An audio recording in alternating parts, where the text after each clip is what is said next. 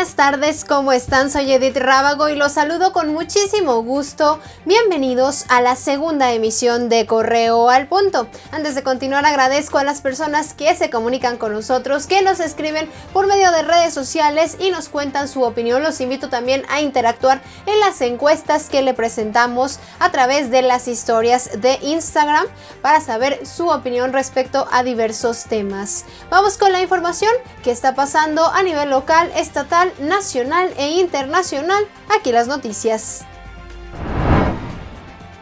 Una osamenta humana fue localizada en una zona despoblada de la comunidad Ampliación Los Prietos, en Salamanca. El hallazgo fue reportado cerca de la una de la tarde en el lugar conocido como La Palma. Hasta el momento no se sabe si los restos pertenecen a una o más personas. Diversos comercios de la avenida Mutualismo en Celaya cerraron rápidamente al escuchar más de 20 estruendos de balas. Esto luego de que se registrara una persecución entre sujetos armados y ministeriales.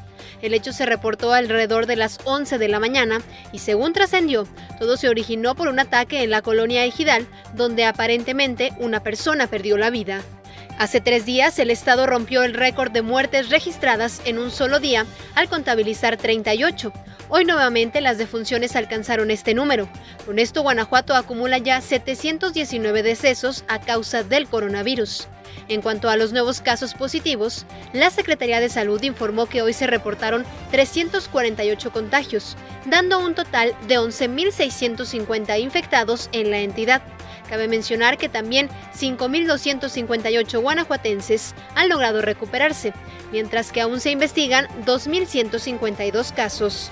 Sobre los guanajuatenses que fueron engañados y abandonados en Tijuana, el secretario del Migrante de Guanajuato, Juan Hernández, informó que de los 322 que estaban varados, ayudaron directamente con el pago de viaje de regreso a 23, mientras que 184 regresaron por su cuenta y el resto decidieron quedarse o desplazarse a otras entidades.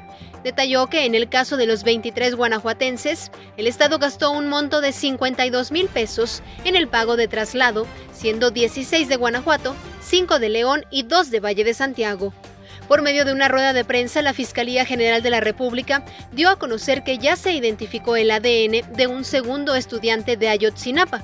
Se trata de Cristian Alfonso Rodríguez Telumbre, normalista desaparecido el 26 de septiembre de 2014.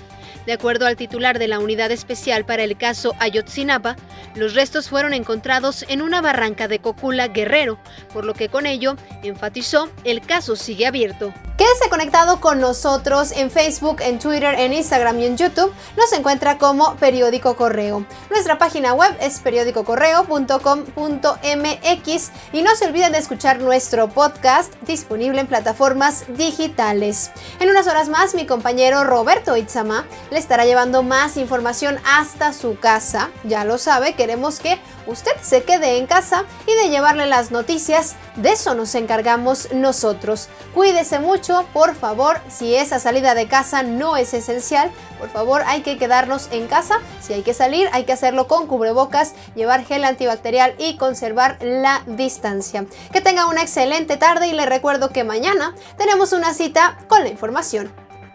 Hoy, en nuestras redes sociales, no te pierdas. Líderes de mercados en León piden ayuda a las autoridades, pues los clientes se rehusan a usar cubrebocas. La empresa Horizontec fabricará en Celaya la primera aeronave mexicana, el Halcón 2.